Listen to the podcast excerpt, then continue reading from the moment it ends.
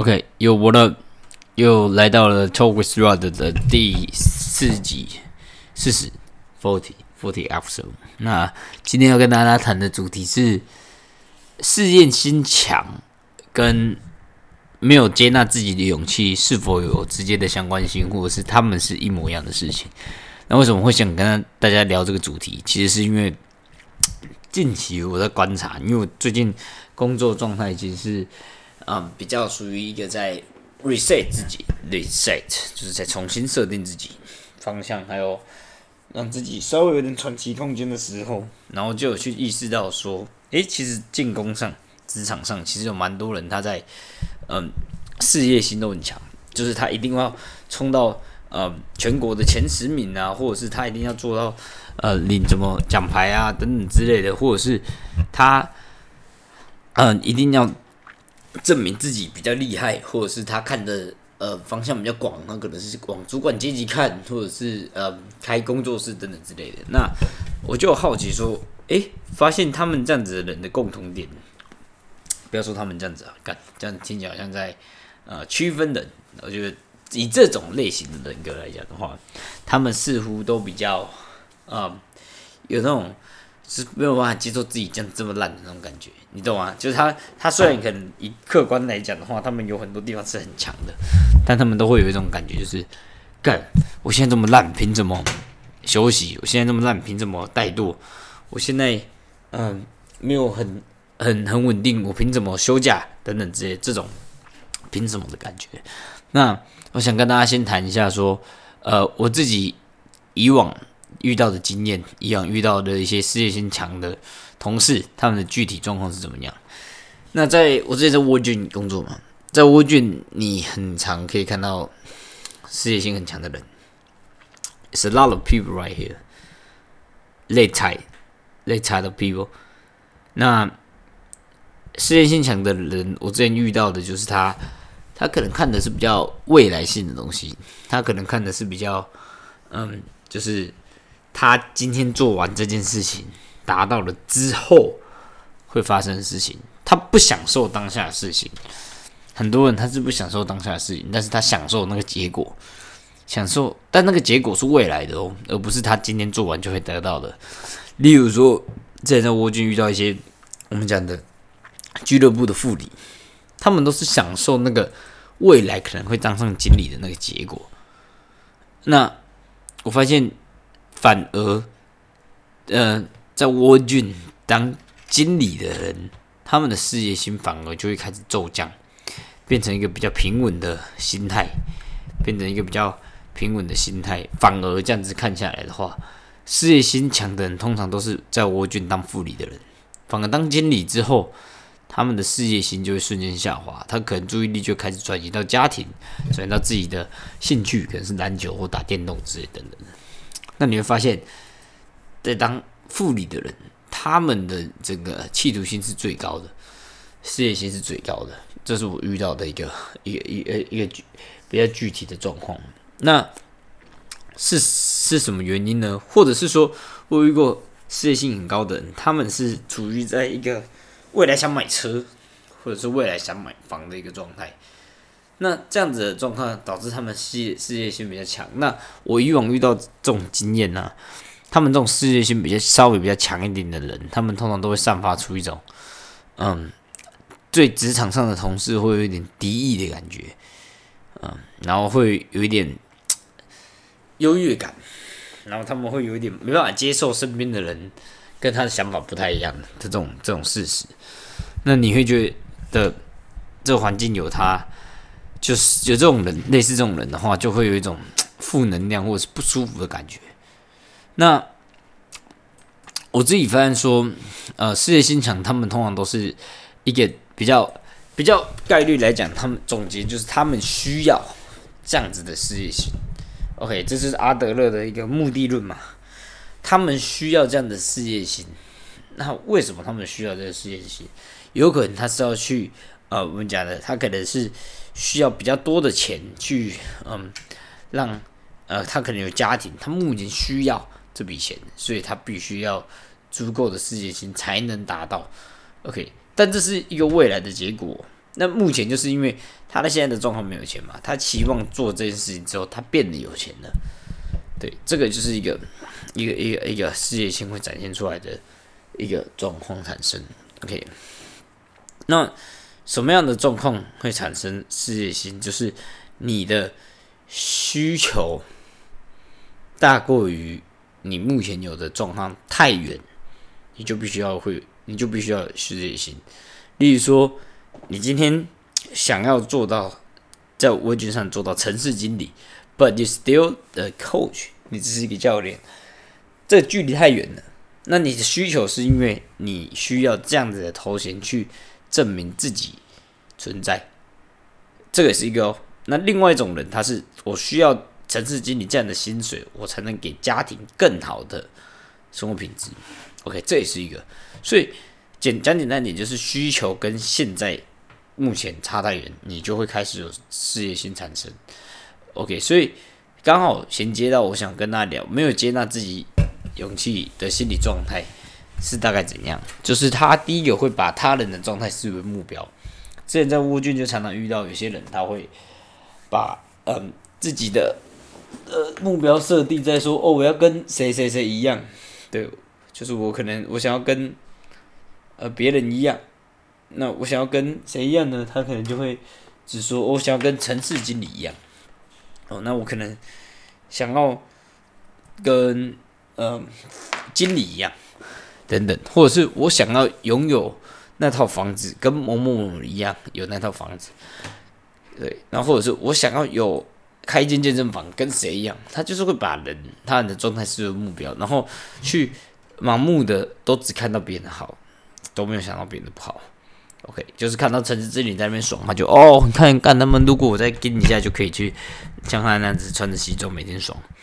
那或者是房子哦，干你看我只要哎有两三栋房子，每天收租金，就看你看像我那个学生怎样就很爽。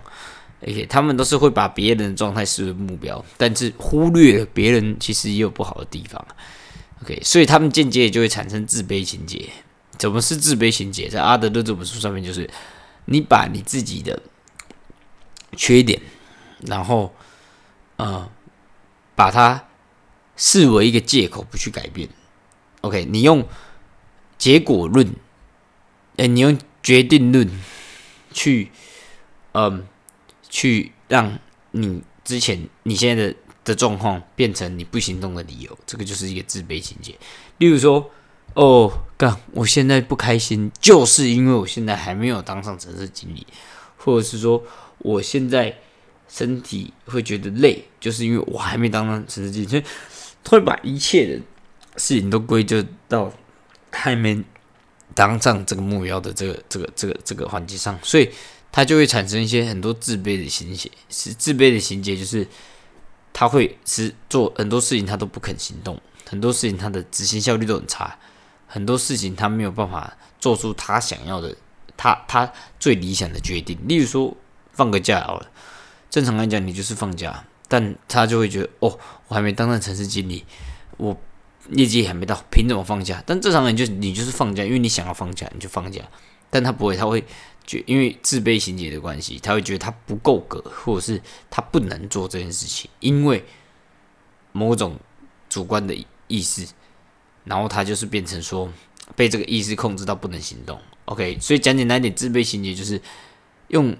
结果论的呃用决定论的方式去限制自己某些行为，然后用一个呃一个谎言，人生的谎言去欺骗自己。那优越情节就是反过来嘛，他就是会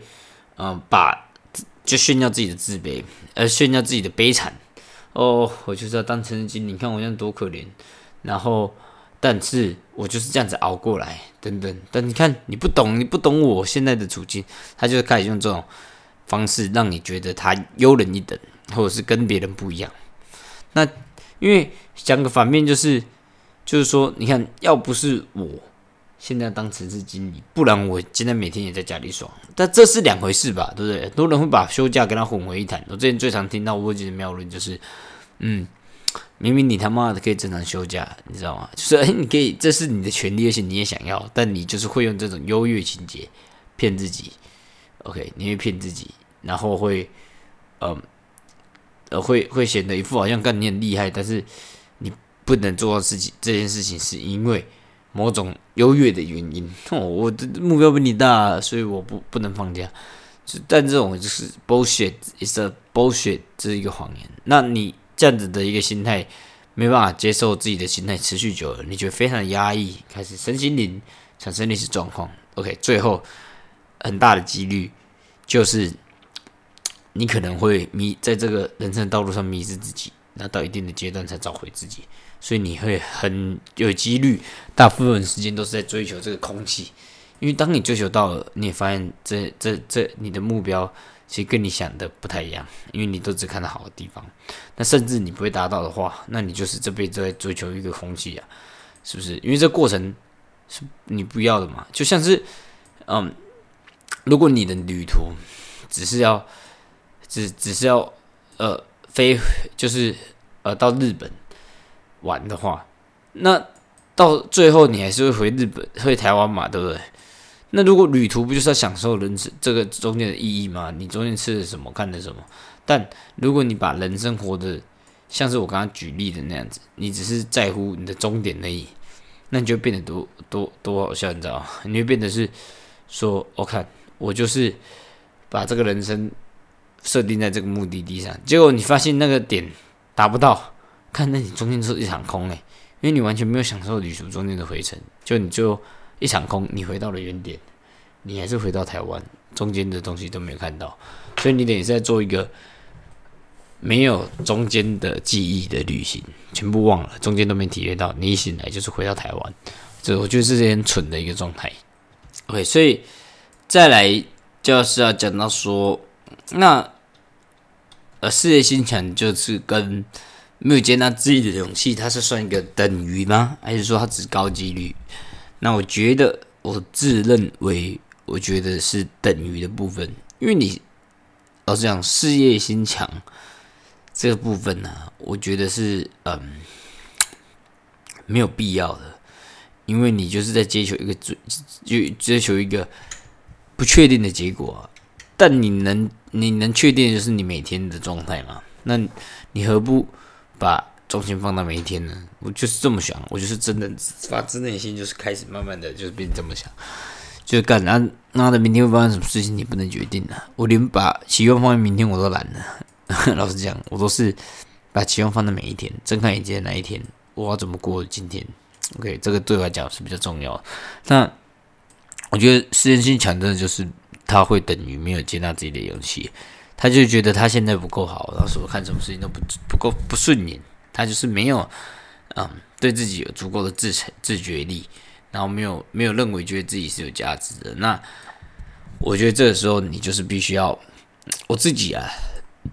我自己会慢慢去调节到底自己，嗯，出了什么问题，然后去慢慢的调节起来。那就回到说，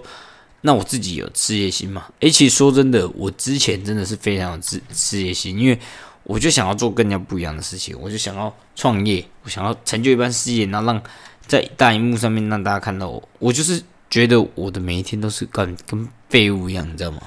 我就是在期待的某一天变那样子，然后在在变成那样子之前，我都是个废物，我都是一个在这个努力的道路上的一个人，一个很烂的人。直到我内心变达到变那样，我才会转成变得我喜欢的自己。那这样子，这其实是哦，那个状态其实就是很起伏，而且很压抑。就是你会觉得说，哦，自己怎么这么烂呢？然后你遇到一种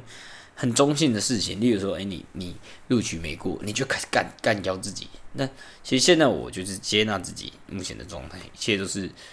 嗯有安排的，上天有安排的。那你用这种事业心的状态，我那时候遇到最大的问题就是。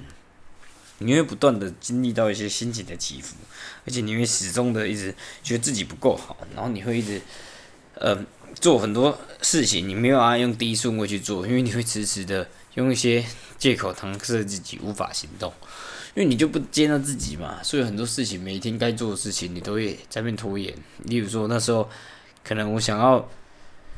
去做到，嗯。可能我那时候应该是需要想要去找个工作来做，但是我就啊，我是要创业的人啊，就是嗯，就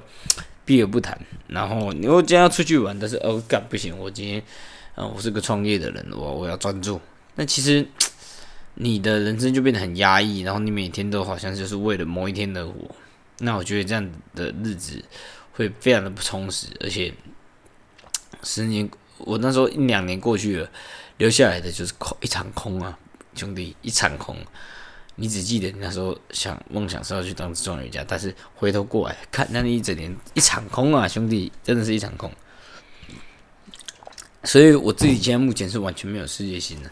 对我来讲就是，嗯，有计划的做工作当然很重要，但是最重要对我来讲还是每天好好的把工作的